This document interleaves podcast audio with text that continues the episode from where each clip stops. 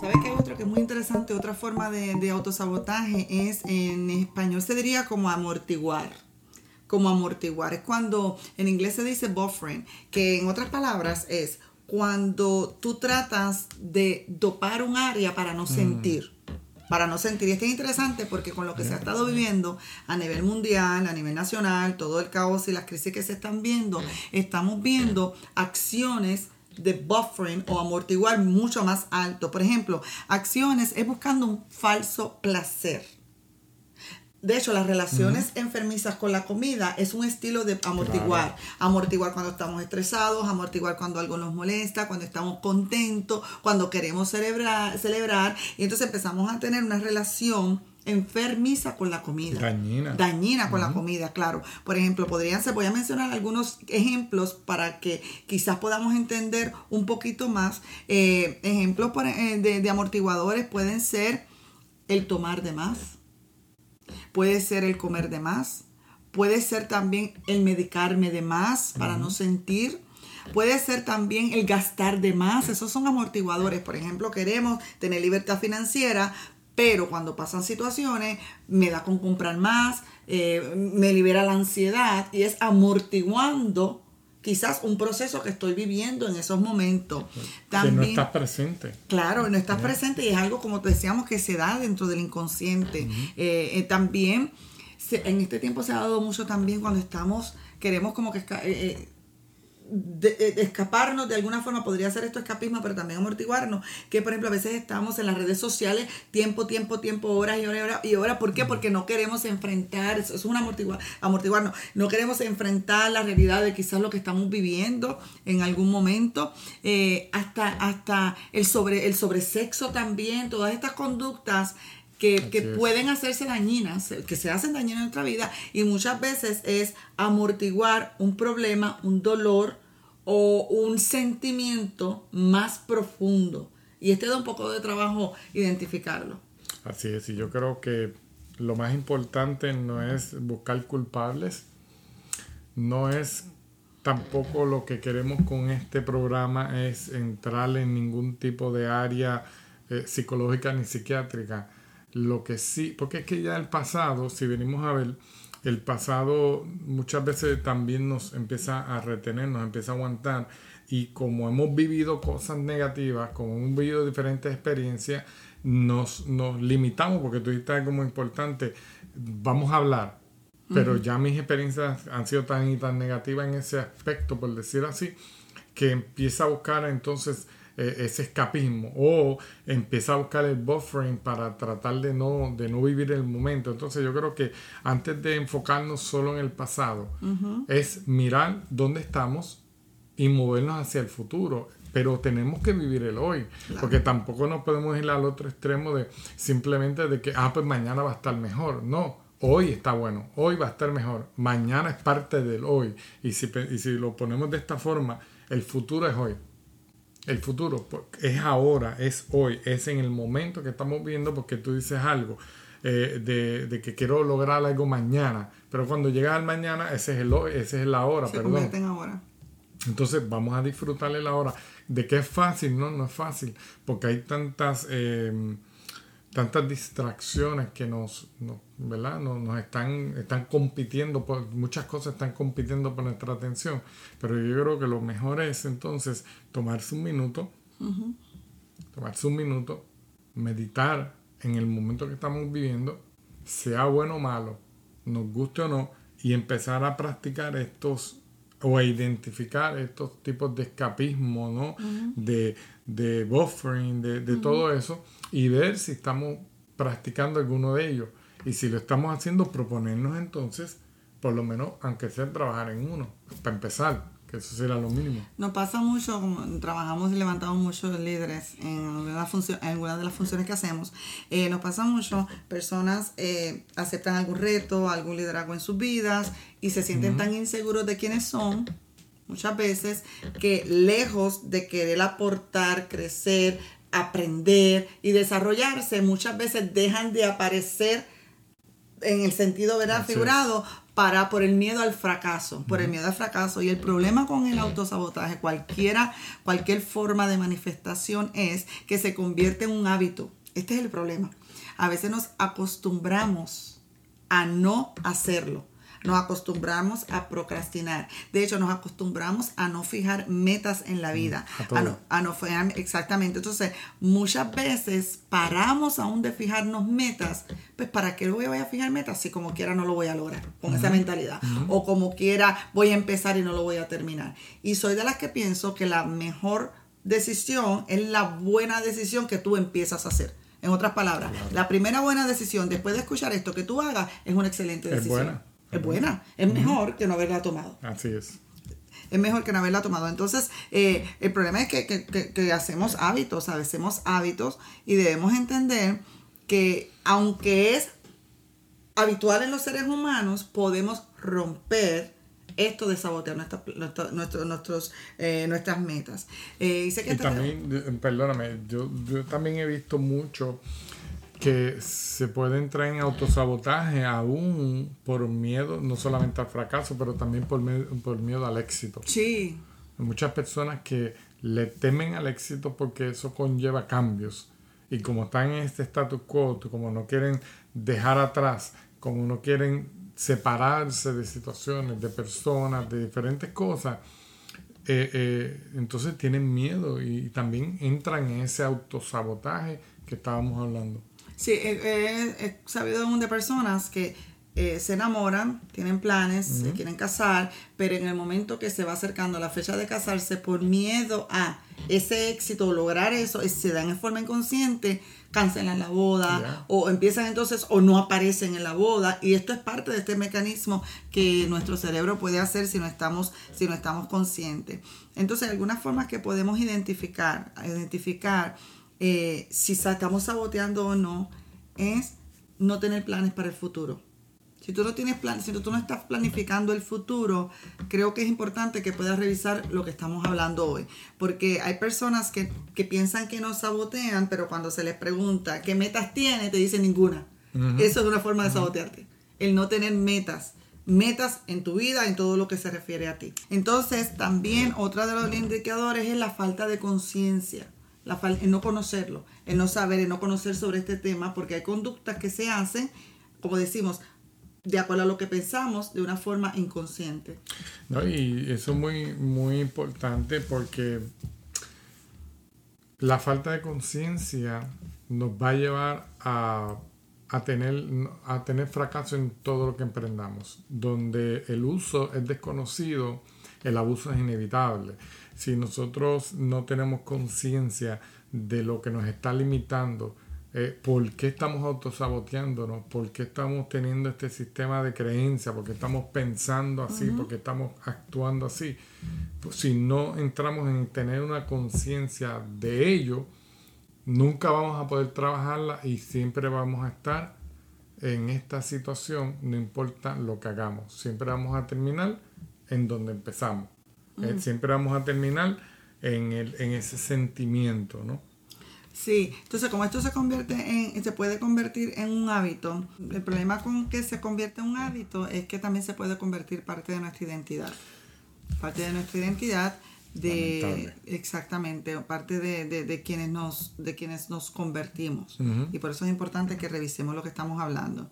Uno de los pensamientos más comunes pueden ser yo no valgo yo no sirvo eh, no tengo lo que se necesita otros lo pueden lograr pero yo no lo puedo lograr esto no es para mí comparándose compararse con fotos de Instagram. Mm. no se puede eh, porque ah, vemos muchas veces gente en Instagram que dice, wow, qué linda esa familia, qué lindo ese matrimonio, qué linda esa persona que, que han emprendido, que han hecho todo si no sabes que a lo mejor es la foto número 50 que llevan tirando para que salga perfecta y la han editado. Entonces, no, todos tenemos, todos tenemos algo que, que, podemos dar. Entonces, yo creo que lo primero que debemos hacer es eh, estar conscientes de, que esto, de que esto es un problema tenemos también que tomar control del manejo de nuestras emociones. El manejo de nuestras emociones porque las emociones van a definir cómo tú y yo actuamos. Pero esas emociones están ahí por lo que estamos pensando. sobre algo, sea bueno o malo. Tenemos malos pensamientos, va a generar unas malas emociones y esas malas emociones va a generar unas acciones en mi vida con unos resultados, depende a cómo actúo. Entonces, eh, debemos tener control del manejo de nuestras emociones, estar conscientes de lo que estamos sintiendo. Fíjate, Carlos, a veces sentimos cosas y no nos damos cuenta. No nos damos cuenta que es enojo, no nos damos cuenta que, eh, que, que es una frustración. No nos damos, a veces no nos damos cuenta de la magnitud de las emociones que podamos estar, que podamos estar sintiendo, de esta, especialmente las que se están interfiriendo con lo que nosotros queremos hacer. Así es. Una de las cosas que, me llama la atención cuando dijiste eso, porque esto yo lo tuve que aprender, eh, y es algo que, tú me habías mostrado, eh, muchas veces nosotros comemos, ¿verdad? Y en realidad no es que tengamos hambre, es que el cuerpo tiene sed. Y como tú estás diciendo ahora mismo, muchas veces estamos enojados y no sabemos si es enojo, muchas veces no sabemos si es miedo o es examen, porque están mezclados esos sentimientos, ¿no? Y están en el subconsciente. Pero tú me habías, estábamos hablando que muchas veces lo que necesitamos es un vaso de agua y se nos quita el hambre porque empezamos a aprender a identificar esos sentidos o, esos sentimientos en el cuerpo, los síntomas, perdón, los síntomas. El, igualmente yo, yo traigo esto porque yo creo que igualmente se pueden empezar a identificar los, los sentimientos. Sí, porque de alguna forma u otra va a ponerlos en Porque los síntomas de deshidratación y de hambre son muy similares. Y a veces creemos que es hambre lo que realmente que estamos deshidratados. Entonces, identificar las emociones y empezar a tomar control del manejo de estas emociones. Hay personas que se me acercan, eh, me siento triste, me siento deprimido. Le, lo primero que le pregunto, ¿qué has estado pensando?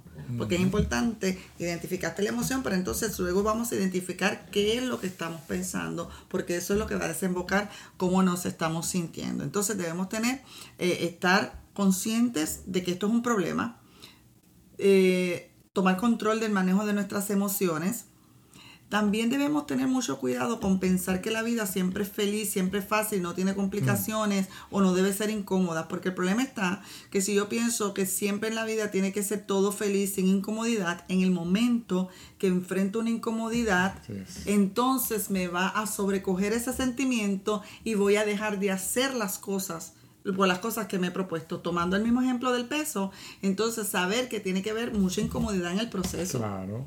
Tiene que haber mucha incomodidad. Si no está, por ejemplo, que hace ejercicios por primera vez, empieza incomodidad en los músculos, en su cuerpo, pero entender que es parte del proceso de acercarnos a la meta, o sea, prepararnos para la incomodidad en cualquiera de las metas que tú te traces.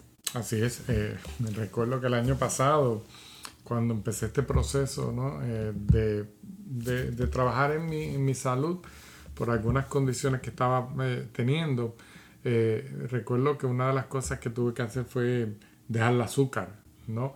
Eh, y recuerdo que había una persona conocida que yo le decía, no, es que esto, esto es fuerte, estar sin azúcar, porque cuando uno tiene un, tipo de, de, de dieta o, un estilo de vida donde come mucho azúcar, bien difícil luego dejarla. Y yo le decía, no, es que esto es difícil. Esto, esto yo no sabía que era tan difícil el, dejar el azúcar. Simplemente eso, es como un vicio, le decía yo, que hay que romper. Entonces, pero eso yo sabía que en algún momento iba a pasar. No me gustaba el sentido, no me gustaba lo que, lo que estaba sintiendo, no me gustaba lo que sentía en el cuerpo, no me gustaba lo que sentía emocionalmente, pero sabía que eso iba a pasar. Y pasó. Y gracias a Dios, desde entonces pues hemos tenido un estilo de vida donde el azúcar eh, está fuera. Entonces es pasar ese más rato, por decirlo así, pasar esa incomodidad y luego empezar a ver los resultados, que cuando uno los empieza a ver, uno dice, wow, de verdad que, vale, la pena. vale la pena, vale la pena. Por tanto, uno tiene que prever la incomodidad. Hay una pregunta que yo hago, yo acostumbro a lo que le llamamos journal, escribir mucho. Y, por ejemplo, eh, me, ah, contesto preguntas como, ¿Qué puede impedir que logres tal y cual cosa en el día? Una meta en el día puede ser leer, puede ser cualquier parte de cualquier meta que yo haya trazado. Pero entonces una de las preguntas que contesto es, ¿qué puede, qué, qué podría venir que puede evitar eso. O sea, que se puede interponer. Entonces, establezco, bueno, puede pasar esto, podría pasar esto, y la pregunta termina diciendo, ¿y cómo lo piensas enfrentar. En otras palabras, lo que está haciendo es viendo la posibilidad de una incomodidad en lograr esa meta, pero bien importante darle comandos a tu mente, a tu cerebro de cómo lo vas a sobrellevar. Y yo creo que esto, esto es eh, bien, bien importante. Mire este ejemplo que me gustaría que, compartiéramos. Por ejemplo, eh, una esposa que quiere estar conectada con su esposo que su meta es conectarse con su esposo, ¿verdad? Conectarse con su esposo y piensa esta, esta persona que la forma de conectarse con su esposo es que él venga del trabajo y le traiga flores. Entonces me quiero conectar con mi esposo, sería la meta, pero yo empiezo a pensar por eso es importante nosotros limpiar lo que pensamos. De que es que me traigas ramos, voy a ponerme en ese ejemplo, de que me traigas ramos de flores y de esa forma nos vamos a conectar. Entonces cuando tú llegas del trabajo, cuando tú llegas del trabajo y no me traes las flores, como yo pensé que es la forma de conectarme contigo, me molesto, me desilusiono, me molesto, me enojo y ahora me desconecto de ti ¿verdad? Me desconecto de ti, no estoy comunicativa, eh, te retiro la mirada, no te hablo, no te cocino con amor, por ejemplo, si para que quieres cocinar o independientemente me hago ausente del momento de la relación. Y ahora que me desconecto más, en vez de haber ido donde ti y a, o sea, a mantener a pesar de eso, porque la idea era que las flores era lo que me conectaba. Eran unas expectativas irrealistas. Seguro. Entonces, y, y, no nos damos cuenta que por esa forma de pensar, lo que hacemos es acrecentando lo que no queremos. Me quiero conectar, pero pienso que las flores es lo que me conecta. Y si yo pienso que las flores es lo que me conecta, pierdo la oportunidad de cuando tú llegues del trabajo conectarme contigo de otra forma. Interesante cómo funciona, eh, ¿verdad? Cómo, funciona la mente. Entonces se hace un círculo vicioso y en la noche entonces nos acostamos sin, sin ¿verdad? con, la relación tensa, al otro día seguimos desconectados, todo porque nuestra mente nos hizo una mala jugada. Tremendo, tremendo. Entonces tenemos que, yo, yo diría entonces no tener ninguna expectativa en ese momento antes de tener una expectativa demasiado alta que cuando realista, hay que tener realista, sí. Claro, una expectativa demasiado alta cuando entonces te das cuenta que no es así, va a traer frustración. Pero tampoco podemos tener una expectativa muy por el suelo. Muy bien. Así que eh, ya concluyendo este episodio de hoy, ¿cómo serían nuestras vidas si nosotros no interfiriéramos con nuestras metas? Si nosotros mismos no interfiriéramos con nuestros sueños, con nuestros objetivos, si nosotros pudiéramos seguir hacia adelante cada día más escalando lo que nosotros nos hemos propuesto y no ceder al pensamiento de que no somos suficientes, Tú dices algo mucho que, que, tenemos una semilla de grandeza, que se le llama también potencial. Entonces, cuando nosotros nos ponemos nuestro objetivo, nos ponemos una mirada y el esfuerzo y trabajamos duro por eso, podemos definitivamente lograr, lograr nuestras metas. Eh, también pensamientos, rechazar pensamientos como eh, las cosas buenas le pasan solo a otro tipo de personas. siempre, en mi familia nunca nadie logró esto. O tengamos cuidado con los nunca o con los siempre. Con los nunca, con los siempre, porque el camino lo hace el caminante. Entonces te, me gustaría eh, terminar como empecé. Trátate a ti mismo como alguien a quien tú eres responsable de ayudar. Porque muchas veces nos vamos a sabotearle los planes a otros no, cuando tenemos un compromiso con otra persona, vamos y aparecemos, pero cuando tenemos un compromiso con nosotros mismos, debemos entonces de la misma forma aparecer. Claudicamos demasiado y ponemos muchas excusas. Eh, tenemos que, mimarnos, tenemos que tener compasión, tenemos que amarnos y tenemos que llevarnos bien con nosotros mismos, mismos también. Así que, eh, pues muchas este gracias. este ha sido este episodio de hoy del autosabotaje, eh, porque nuestra transformación comienza hoy.